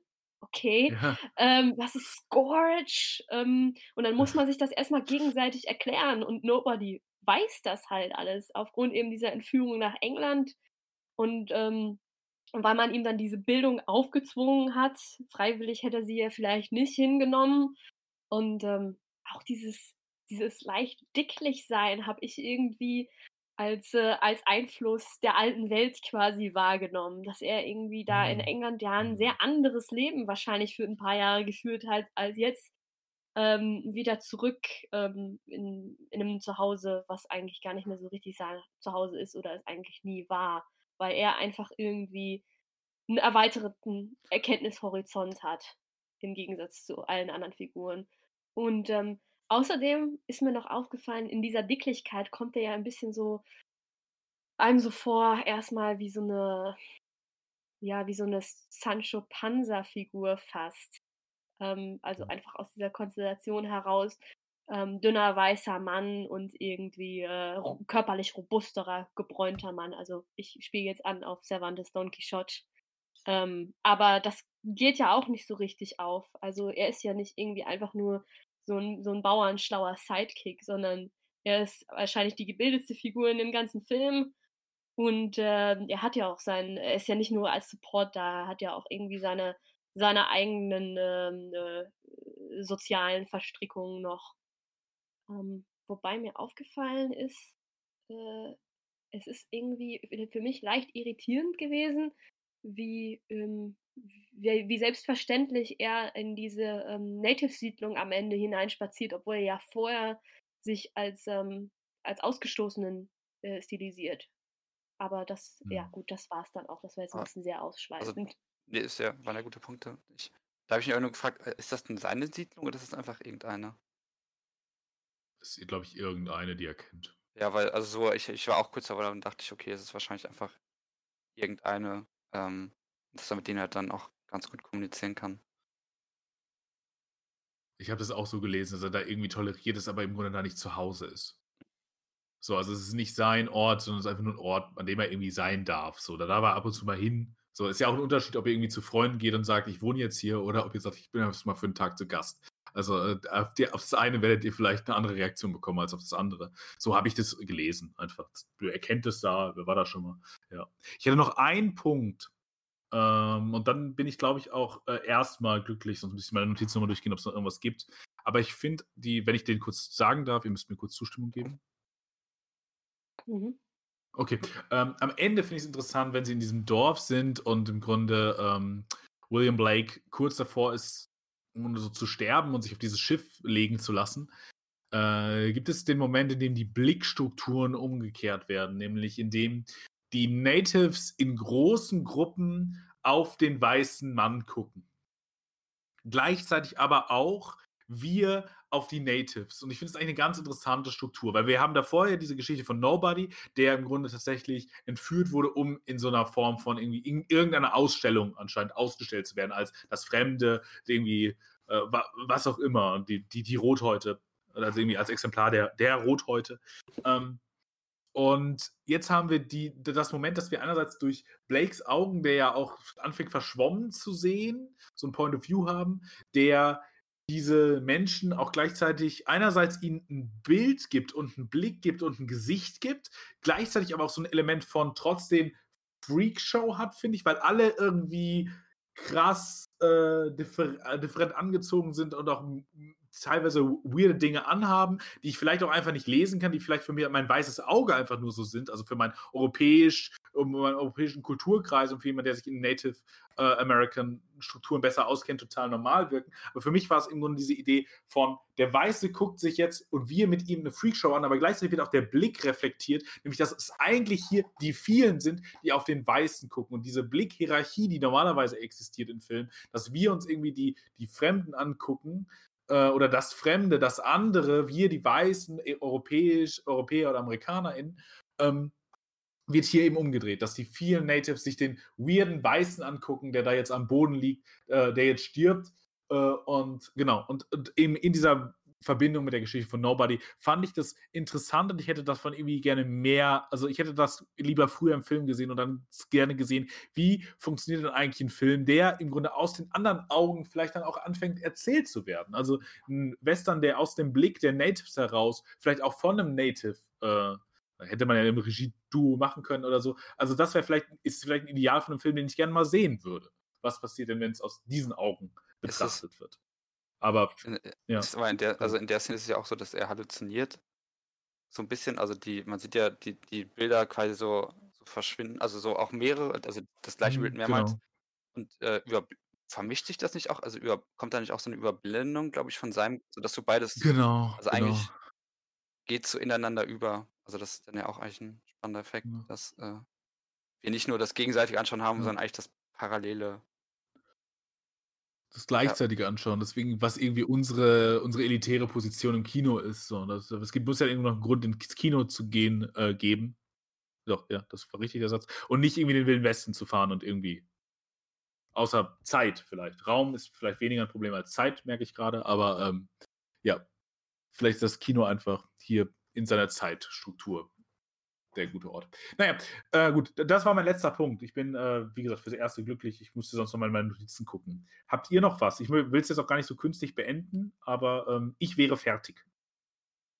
Ähm, Lukas, möchtest du zuerst? Also es gibt, glaube ich, vielleicht noch eine Sache, die man noch kurz erwähnen könnte, ähm, weil wir den Gag am Anfang gemacht haben, aber eigentlich nie aufgelöst haben, warum. Will irgendwer von euch was zum Stimmt. Tabak einmal kurz sagen? Weil das ist ja auch der, äh, der, der Running Gag im, im Film, dass äh, Blake von, ich, von, ich glaube, von, von Fell wird er gefragt, dann von Nobody mehrmals und ich weiß nicht, wer fragt ihn noch? Ach so, die, die. Von die, die, die drei Männer mit genau, Iggy Pop. Ja. Wird er immer wieder gefragt, ob er Tabak hat. Und er sagt jedes Mal nein, außer ganz am Ende, da hat er Tabak, äh, als sie es im Handelsposten gekauft haben. Ähm, aber er raucht nicht. Und er fragt sich die ganze Zeit und mit ihm und dann eigentlich auch erstmal wir, warum er das immer wieder gefragt hat.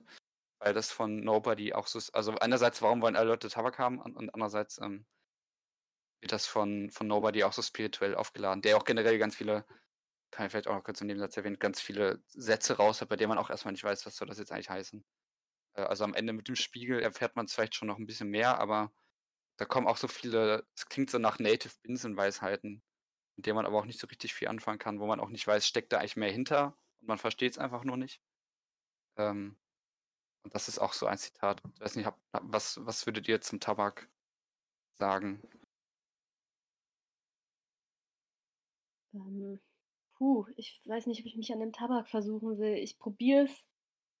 Ähm, also ich habe das jetzt auch irgendwie, ich habe den Tabak eigentlich nur wie so ein Cultural Marker irgendwie äh, äh, äh, wahrgenommen, weil ähm, Tabak ist, ich meine, dieses Rauchen, kommt das ursprünglich von den Natives? Ähm, also ich denke, bei Tabak denke ich immer an so Sachen wie Friedenspfeife rauchen oder sowas, aber ich denke auch an Zigarettenwerbung. Da sitzen dann meistens Cowboys irgendwie um äh, um das äh, Lagerfeuer und stecken sich eine an. Völlig anachronistischer Anblick, aber man denkt irgendwie sofort daran. Ähm, ich, äh, ja, es ist irgendwie was, was aus einer anderen Kultur äh, in, den, in den weißen Kulturraum gehoben wird und dann aber irgendwie zu so einem Kernbild dieser weißen Kultur wird. Und ich glaube, das ist aber als Anspielung einfach nur ähm, vorhanden in diesem Film. Und andererseits, wegen, wie gesagt, meine Assoziation ist Friedenspfeife, ist es auch irgendwie Symbol von einer erwünschten Geselligkeit. Okay, also wie ihr seht, ich scheitere gerade ein bisschen an dem Tabak. David, bitte.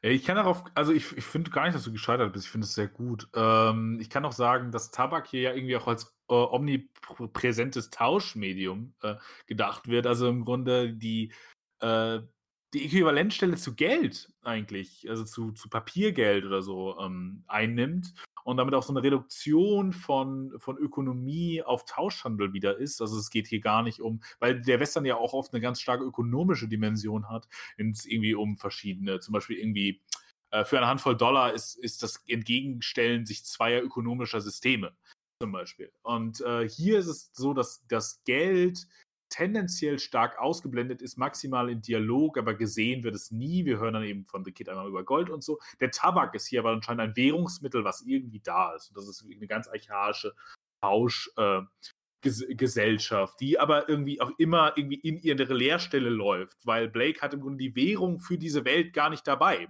Die Währung, die alle von ihm haben wollen, hat er nicht. So, und vielleicht ist das auch einer der Gründe, warum er dann später ähm, die Pistole an, äh, als die Zunge braucht. Denn äh, wer nicht zahlen kann, äh, kann auch schlecht reden wahrscheinlich. Und ich habe auch an den Cowboy gedacht, kurz.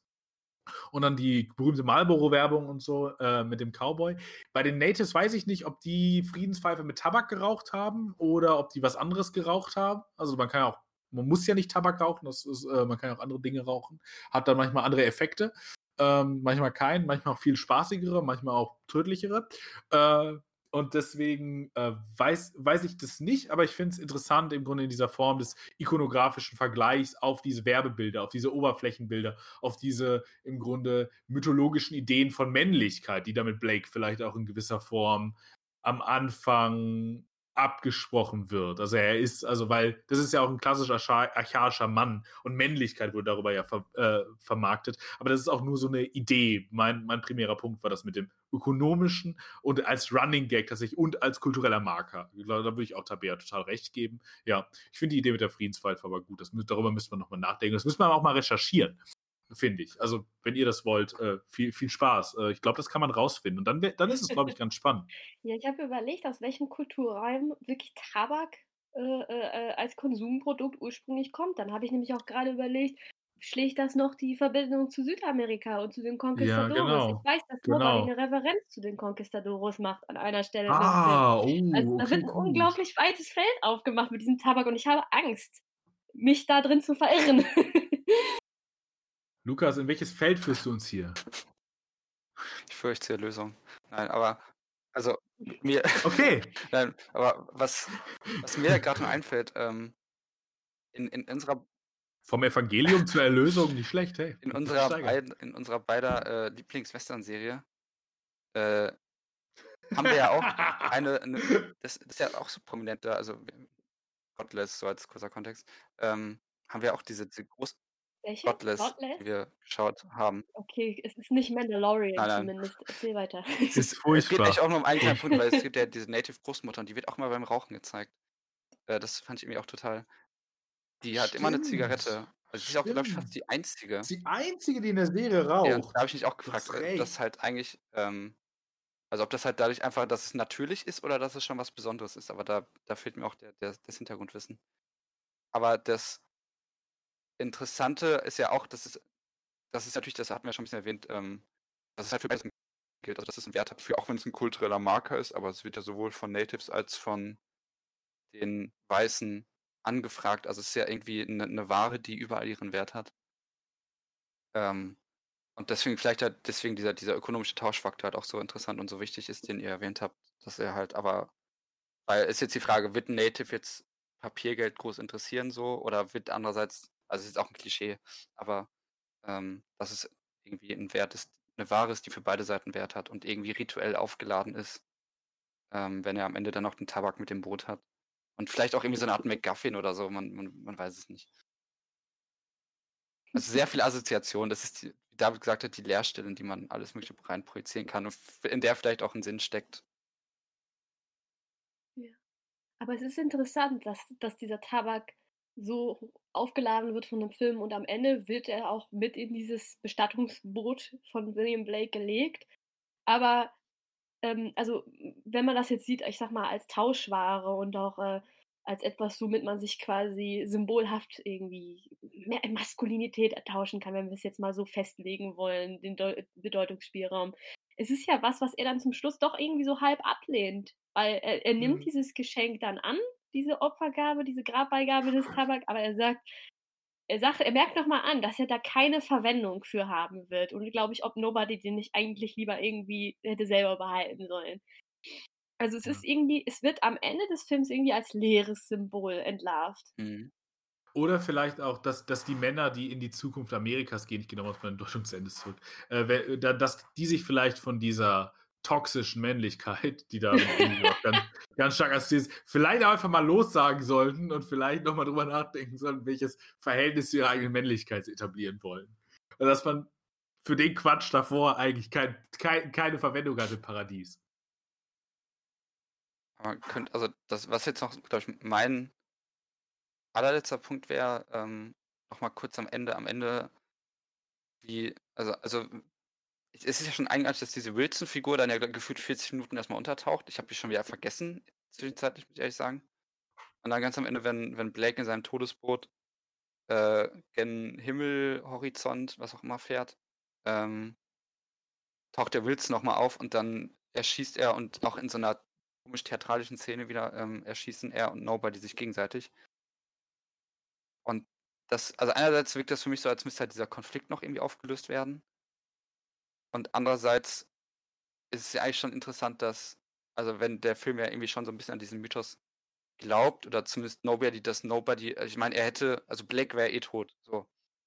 Und dass er ist, dass er dann noch diesen Aufwand auf sich nimmt, um ihn zu retten, was ja natürlich einfach heißt, dass er diese spirituelle Vorstellung aufrechterhalten will, weil wenn der Blake erschossen wird, dann wird es ja wahrscheinlich er nicht diese Erlösung oder was auch immer er erfahren wird, erfahren.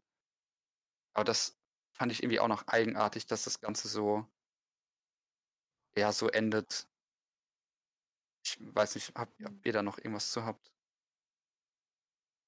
Äh, Ich habe diesen Moment auf jeden Fall wohlwollend registriert, weil ähm, ich habe das so ein bisschen im Kontext gesehen, dass ähm, wir eigentlich hier so ein klassisches Western-Ende haben, weil zum Beispiel am Ende von Shane, also äh, ist es ja auch klar, Shane muss gehen und Shane stirbt wahrscheinlich da dort, wo auch immer er hingeht, weil Shane ist doch zu dem Zeitpunkt, wo er dieses Western-Städtchen verlässt, ist er auch angeschossen.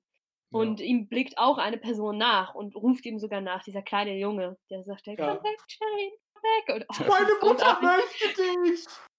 genau, Das dass der, dass der Sohn die Begehren der Mutter formulieren kann. Ja. das ist schlimm. Aber wie auch immer. Ähm, nein, es ist nicht schlimm, es ist gut, aber ähm, wie auch immer. Äh, die, der Punkt ist, äh, es ist eine klassische Konstellation, der Held verschwindet am Horizont, jemand blickt ihm nach und auf einmal ist diese Pos äh, Person aber jetzt nochmal wichtig, weil diese Person hat ja dann das finale ähm, Duell mit diesem legendären, mythisch total aufgeladenen ähm, Black Gunman. Und ähm, das ist irgendwie, ja, vielleicht ist das eine leere Geste der, äh, der Aufwertung nochmal dieser Nobody-Figur. Ich weiß es nicht. Ob der Film der Figur damit wirklich einen Gefallen erweist, das ist schon schlimm, wenn man hier von Gefallen erweisen spricht. Aber ähm, wisst ihr, was ich meine? Ich habe das einfach nur als Subversion dieses klassischen Western-Endes irgendwie hauptsächlich wahrgenommen und fand es, befand es für gut. Wollen wir das als Schlusswort setzen oder möchtest du noch was sagen, Tabea? Hast du noch was? Ich habe natürlich noch Sachen, aber ich fasse mich kurz. Ah, ich möchte nur erwähnen, dass ich mich super über Crispin Glover gefreut habe in diesem Film. Ich Und kurz nachfragen, wer, wer, wer, Hm? wer das war. Ich gucke es auch gerade nach. der, ähm, der Maschinist am Ah, Anfang, die Person, die sich äh, mit, äh, mit Ja. äh, Johnny Depp am Anfang im Zugabteil unterhält und ihn als äh, sofort entlarvt als ungebundenen Mann. Eltern sind Mhm. tot, Verlobte will ihn nicht mehr ähm, und, und ihm auch sagt, du fährst in die Hölle. Ne? Weil er sagt ihm ja, ich reise bis, bis nach Machine und dann sagt er aber, das ist, da ist die Hölle. Also in Machine beginnt die Hölle. Also Crispin ist wie so ein Vorbote der Hölle im Endeffekt in diesem Film. Ähm, ja, und ich hätte jetzt noch was gehabt zum Queer-Coding von Iggy Pop.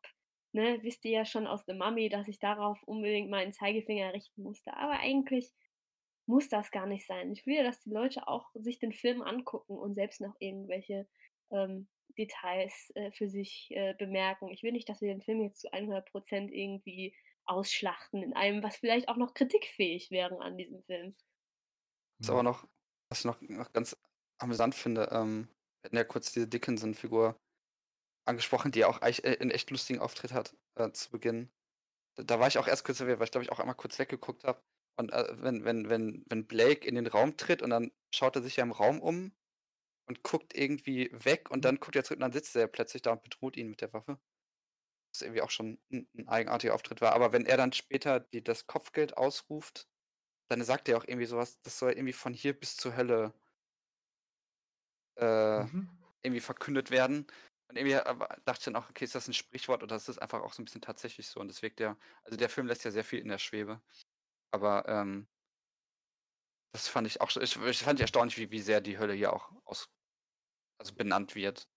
Also der Film ist ja eigentlich in seiner Symbolik schon recht transparent. Was ich aber, glaube ich, auch ganz gut finde. Aber ja, sonst habe ich auch nichts mehr. Und also ich, wir haben ja am Anfang schon unsere Meinung gegeben und ich würde ihn auf jeden Fall auch empfehlen zu sehen. Jo.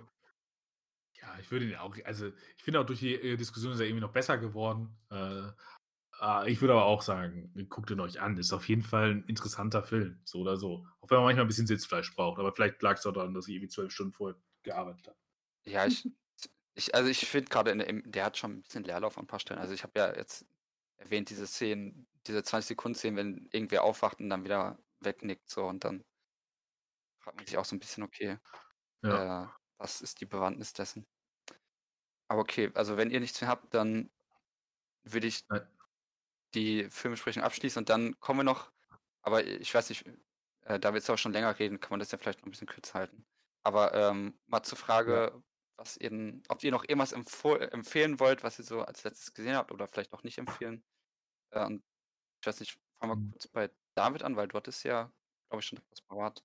Ja, ich habe nichts gesehen, bis auf What Men Want und äh, darüber könnte ich jetzt ein bisschen was sagen, aber will ich gar nicht. Äh, ist auf Amazon Prime, wenn man mal einen wirklich sehr dummen Abend haben möchte, mit einem sehr dummen Film. Ich hatte mir mehr erhofft. Ich hatte mir eine Umdeutung des 80er, glaube ich, oder 90er Jahre Films, der sehr chauvinistisch ist, äh, gewünscht. Ähm, ich glaube, er versucht das auch irgendwie zu sein, äh, ist am Ende aber auch wieder nur chauvinistisch. Äh, Es ist ein Quatschfilm, hat ein paar schöne Szenen mit irgendwie. Die Poker-Szene ist ganz nett äh, mit Tracy Morgan, der einfach. Tracy Morgan ist einfach immer lustig, finde ich. Ich mag Tracy Morgan. Äh, aber sonst ist es ein Film, haltet euch eher fern davon. Es sind eher verschwendete zwei Stunden. Das war's. Tabea, hast du irgendwas? Ja, ich musste erst in meinem Gedächtnis graben, was ich mit großem Eifer geguckt habe. Letztes Wochenende war die BBC-Serie äh, Fleabag. Ähm, Oh, die ist großartig. ja, wunderbar. Und beide, äh, beide Staffeln sind um, was heißt umsonst, also für das Abo muss man ja zahlen, aber sie sind auf Prime verfügbar, Ja. also Amazon Prime. Und ich war, ähm, ich war begeistert, obwohl das ganze Thema Frauen und Mental Health vielleicht schon ein bisschen aus, ausgeschlachtet ist. Ähm, ist auf jeden Fall eine klare Empfehlung von mir. Und wer sich am Western ein bisschen nochmal abarbeiten möchte, der kann ja einfach mal so einen von den Classics gucken, Shane oder auch Once Upon a Time in the West, obwohl man dafür auch echt Sitzfleisch braucht, glaube ich. Und wer es ein bisschen moderner will und nochmal so einen psychedelischen Anti-Western sehen möchte, der versucht es einfach vielleicht mit äh, A Girl Walks Home Alone at Night von Amico. Ah, ja, toll. Mhm. Lukas, was hast du denn noch Schönes gesehen? Äh, ich habe echt auch gar nicht so viel gesehen. Ich erinnere mich noch, dass ich äh, mir acht, es war aber recht, relativ spät, habe ich mir achteinhalb Mal angeguckt. Ich dachte, ich nutze jetzt mal die Chance, dass der da läuft und schau mal an. Und war auch ein bisschen, also der passt auch so, äh, passt stilistisch ein bisschen vielleicht auch zu Deadman. Also so ein Film über einen äh, Regisseur in Schaffenskrise, der äh, ja noch irgendwie so ein paar Sachen aus seinem Leben verarbeitet und äh, irgendwie so sehr traumartige Sequenzen in diesem Film und man auch nicht ganz genau weiß, was eigentlich Traum und was nicht.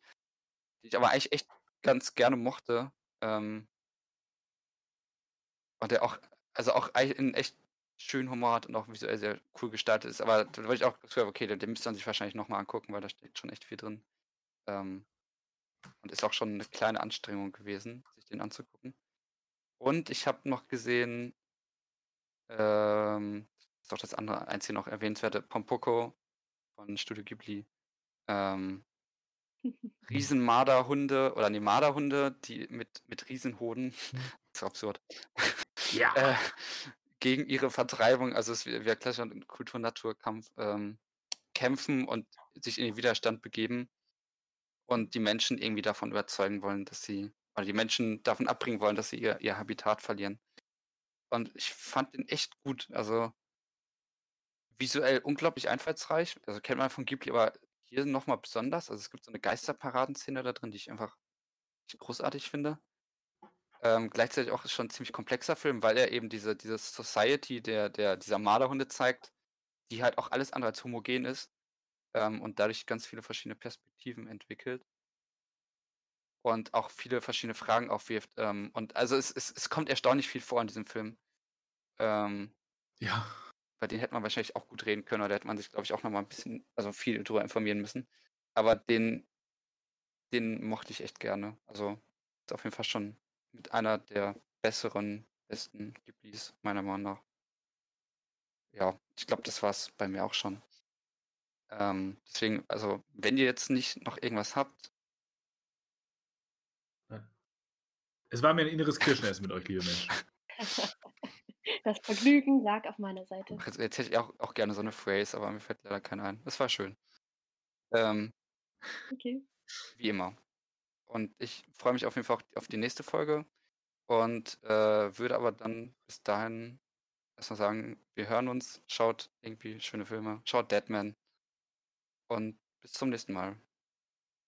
Ciao. Tschüss. Ciao. Tschüss.